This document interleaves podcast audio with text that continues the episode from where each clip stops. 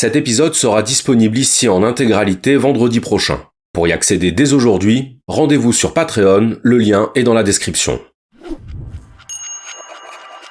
Bonjour à tous. Aujourd'hui, on va parler du pari de Pascal. Pascal est un philosophe et mathématicien français du XVIIe siècle. On lui doit l'invention de la première machine à calculer, la Pascaline, ainsi que du premier omnibus, le carrosse à cinq sols. Et l'une des particularités de Pascal, c'est qu'il est un philosophe chrétien, un philosophe qui croit en Dieu, mais qui considère en même temps que l'existence de Dieu ne peut pas être démontrée. Si vous préférez, que Dieu est inatteignable par la raison. Alors, des philosophes croyants, il y en a eu des tonnes. C'était même l'immense majorité jusqu'au XIXe siècle. Mais un philosophe croyant, qui affirmait qu'on ne pouvait pas démontrer l'existence de Dieu, c'est déjà un peu moins courant. Le contre-exemple étant Descartes. Descartes qui a lui aussi vécu au XVIIe siècle, il est né 27 ans avant Pascal, et qui, dans ses méditations métaphysiques, a exposé un certain nombre d'arguments dans le but de prouver rationnellement l'existence de Dieu.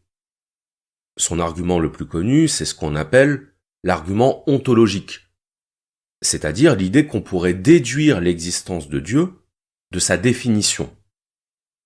Dieu se définit comme un être parfait, or s'il n'existait pas, il ne serait pas parfait, donc Dieu existe. Cet argument sera réfuté par Emmanuel Kant au siècle suivant, Kant qui montrera que ce qu'a fait Descartes, ce n'est pas prouver l'existence de Dieu, c'est seulement qu'il a placé l'existence de Dieu dans sa définition de Dieu.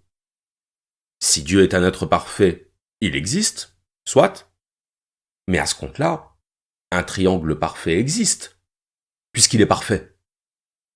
L'homme parfait existe, puisqu'il est parfait. Ça tient pas. Sans compter que pour Kant, Dieu est au-delà de nos facultés d'entendement.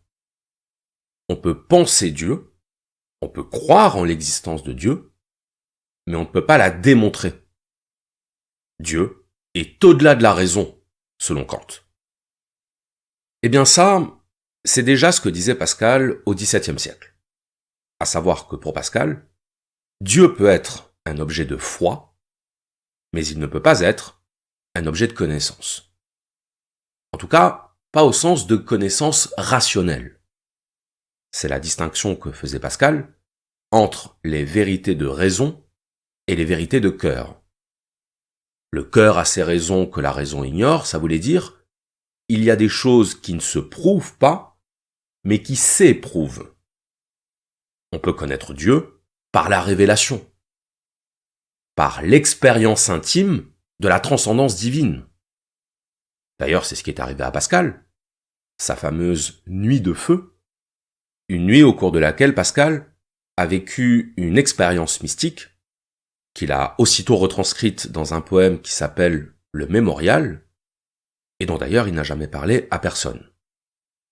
Mais c'est cette expérience qui a vraiment fait prendre conscience à Pascal que la foi était une expérience trop personnelle, trop incommunicable pour pouvoir faire l'objet d'une démonstration rationnelle. Et ça, c'est problématique.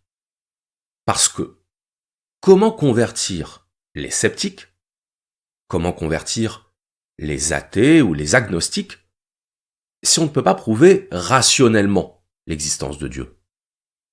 Les sceptiques, ils ne veulent pas des témoignages. Ça ne les convaincra pas, un témoignage. Ce qu'ils veulent, ce sont des raisons rationnelles de croire. Eh bien, c'est exactement ça l'enjeu du pari de Pascal. Le pari, c'est un argument mis au point par Pascal pour inciter les non-croyants à croire en Dieu, et qui consiste à dire qu'en l'absence de preuves, il est rationnel de croire. Pourquoi? Parce que si vous ne croyez pas en Dieu et qu'il existe, vous perdez tout. Tandis que si vous croyez en Dieu et qu'il n'existe pas, vous ne perdez rien. Ce que je vous propose dans cet épisode, c'est qu'on analyse cet argument pour voir à la fois en quoi il peut être convaincant et en quoi il ne l'est pas. Et au-delà, de nous demander si, derrière cette notion de pari, il n'y a pas quelque chose qui nous concerne tous et qui peut nous aider à comprendre la nature de la foi. Alors déjà, commençons par expliciter ce que veut dire Pascal quand il dit qu'on n'a rien à perdre à croire en Dieu, mais qu'on risque de tout perdre si on n'y croit pas.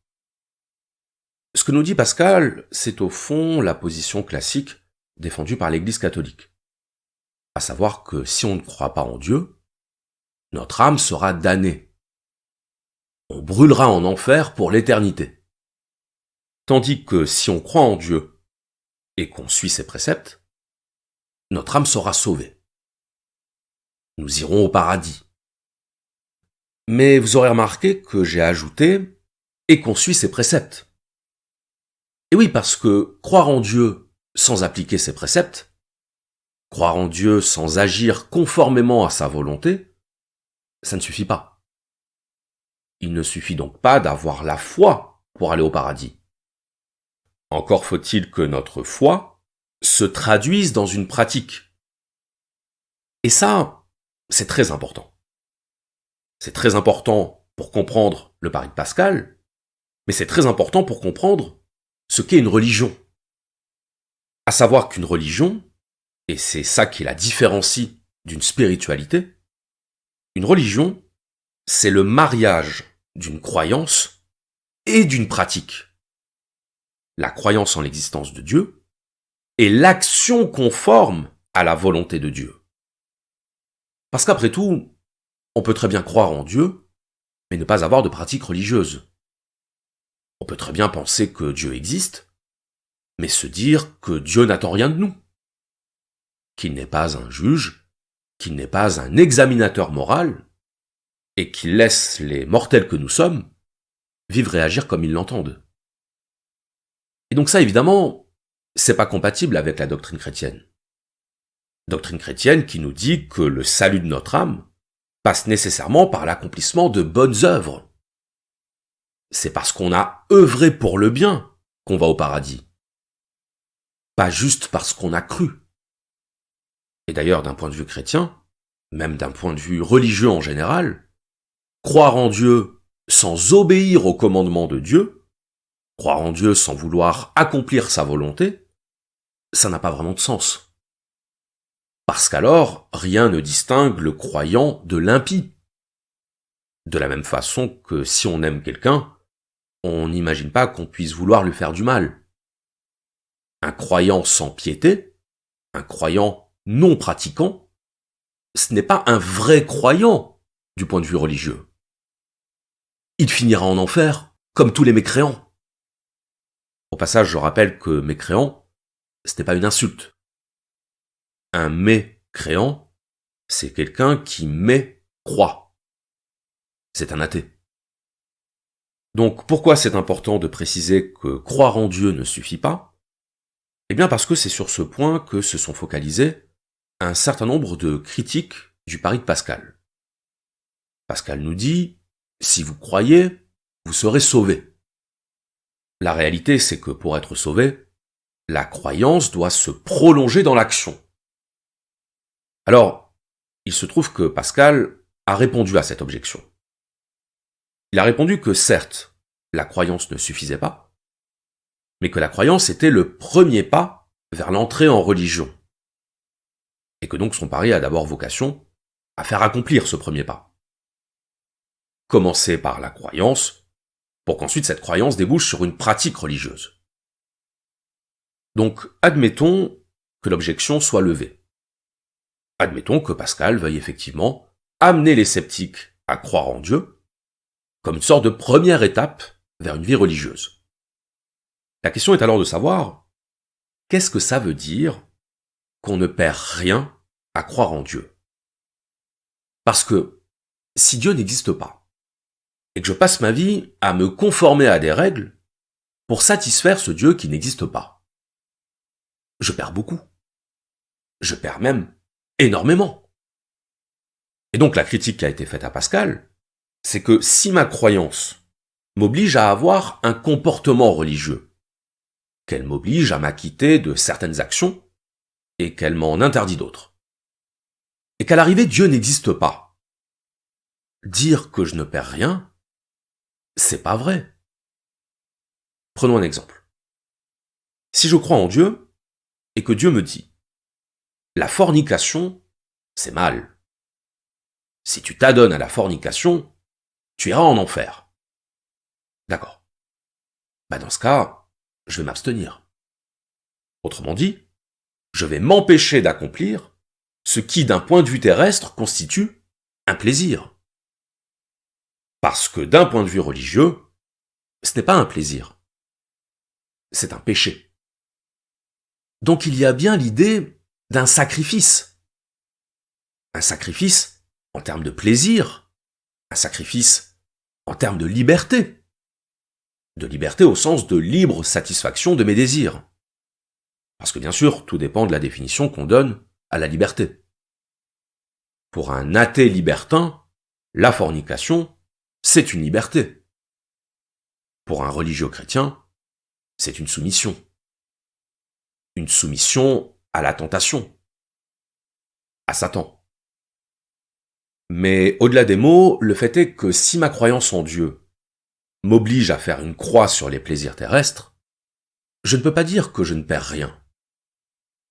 D'un point de vue athée, les plaisirs terrestres, c'est même la seule chose que nous ayons. D'un point de vue athée, il n'y a rien au-delà des plaisirs de la matière. Donc si je perds les plaisirs terrestres, je perds tout. Le présupposé de Pascal, c'est que les plaisirs terrestres seraient au fond sans importance. Mais ça, c'est la perspective d'un croyant.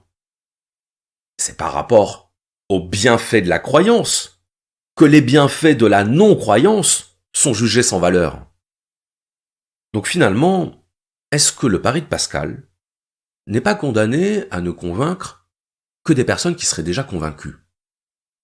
Est-ce que le pari de Pascal n'est pas condamné à renforcer la frontière entre les religieux qui pensent qu'il faut sacrifier les plaisirs terrestres au profit de Dieu et ceux qui tiennent absolument aux plaisirs terrestres parce qu'ils n'en connaissent pas d'autres Donc là, il faut réajuster un peu ce que nous dit Pascal.